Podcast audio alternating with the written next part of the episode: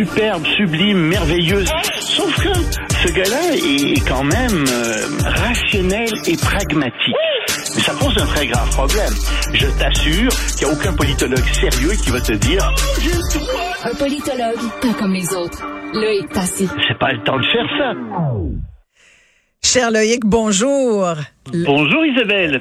Loïc, euh, qui est spécialiste de la politique internationale. Tu veux revenir sur le cas de Donald Trump? Euh, J'en parlais un petit peu plus tôt avec Karine Gagnon euh, du Journal de Québec qui est là. Tu, euh, tu veux revenir sur une question intéressante que de plus en plus de gens se posent, en tout cas se posent depuis qu'on a vu les résultats de cette élection de mi-mandat cette semaine.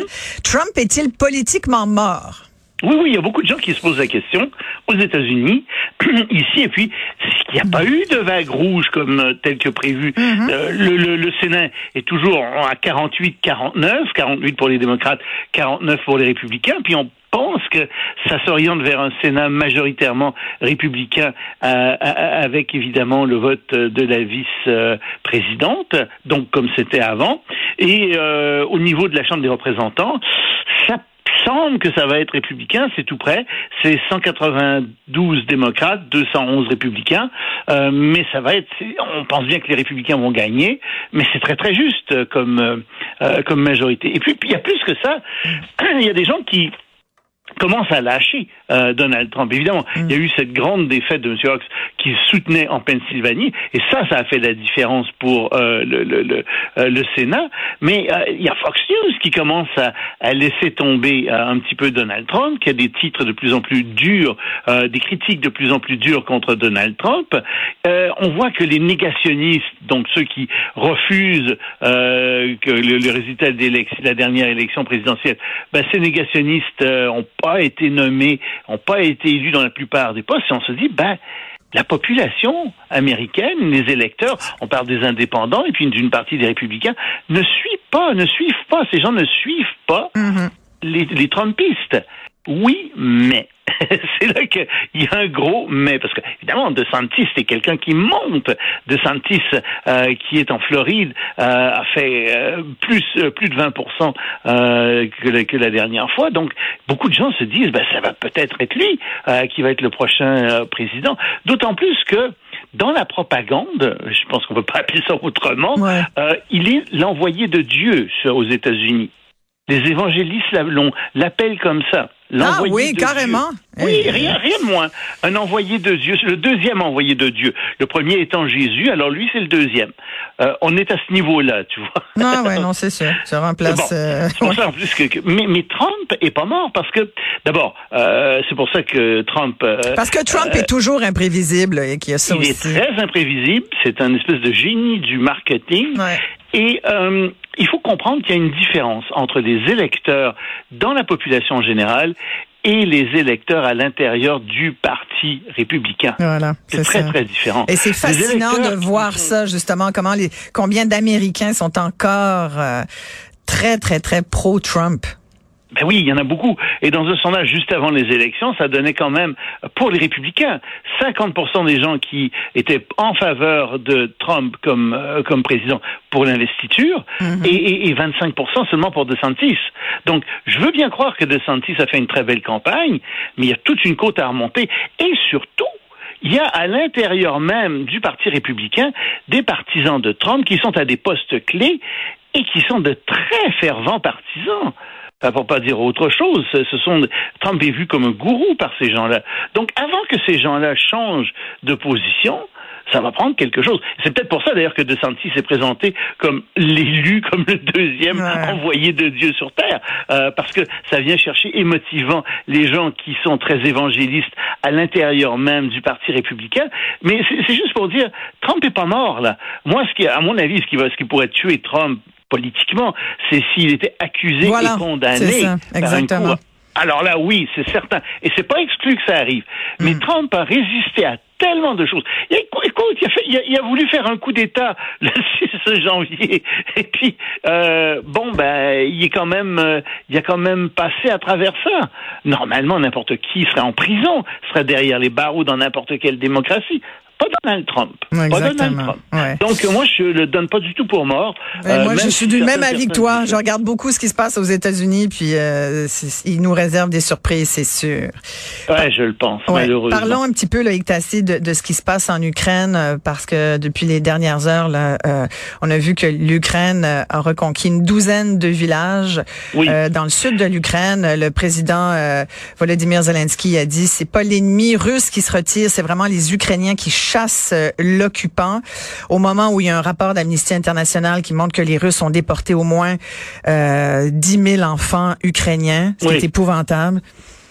Oui, oui. Alors, deux choses. D'abord, euh, c'est vrai que les Russes essaient de faire croire qu'il s'agit euh, d'un retrait très rationnel. Stratégique, euh, ouais. Qui est fait pour, euh, n'est-ce pas, préserver les, les vies des Russes et des civils. Bon, d'accord. C'est pas un retrait aussi désordonné qu'il y a eu au nord de Kiev ou qu'il y a eu dans l'est de l'Ukraine. On est d'accord avec ça.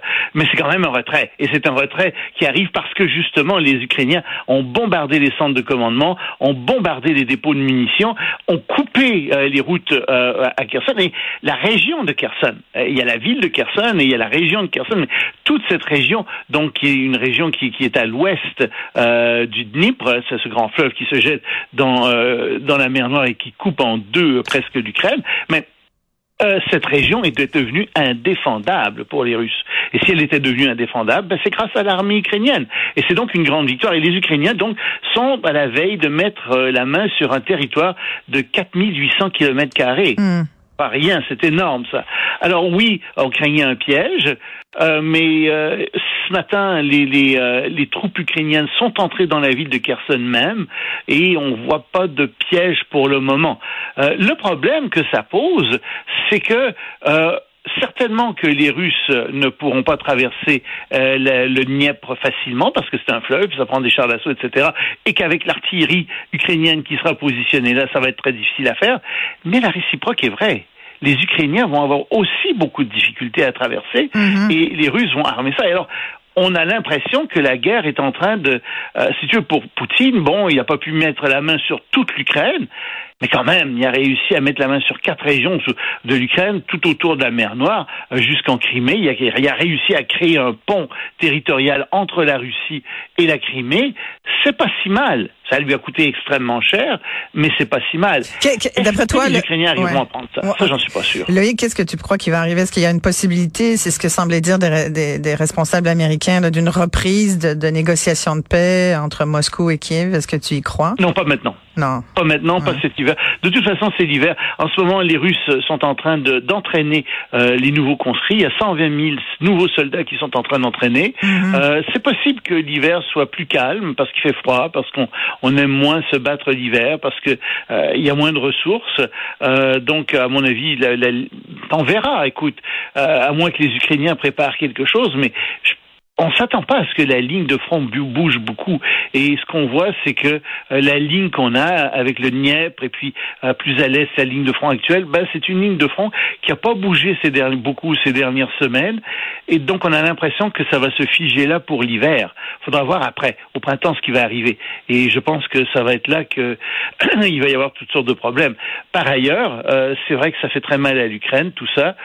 Puis c'est dur pour l'Ukraine. Et c'est vrai que c'est mauvais pour l'économie mondiale, mauvais pour l'économie européenne. Mais ça touche la Russie aussi. euh, ça touche la Russie aussi. là. je disais ce matin que les Russes sont sur le bord de la crise de nerfs. Qui, qui... Oui, oui, oui, oui, oui, oui. Puis surtout qu'on leur a menti. Ouais. On leur a menti en disant que c'était une simple opération militaire pour aller déloger des nazis et que Ouais. les Ukrainiens les accueilleraient à bras ouverts.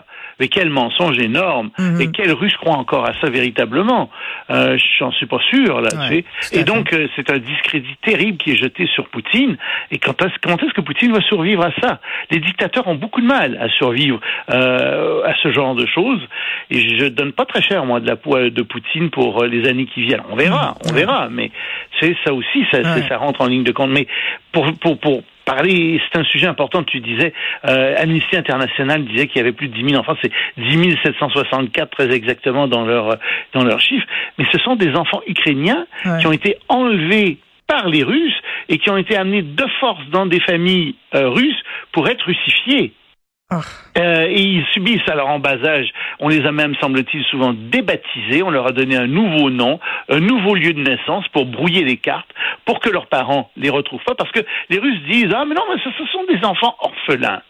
Non, il semble que ce soit pas du tout des enfants orphelins dans beaucoup de cas, hmm. et que ce soit des enfants qui ont été simplement arrachés à leurs parents et qui vont être euh, donc euh, dont on va on va laver le cerveau. C'est facile de laver le cerveau des enfants ah, et euh, donc ça constitue ça un autre crime de guerre. ça fait. partie des crimes de guerre qui hmm. définissent le génocide. Merci beaucoup Loïc Tassé. Allez, au revoir. Au revoir.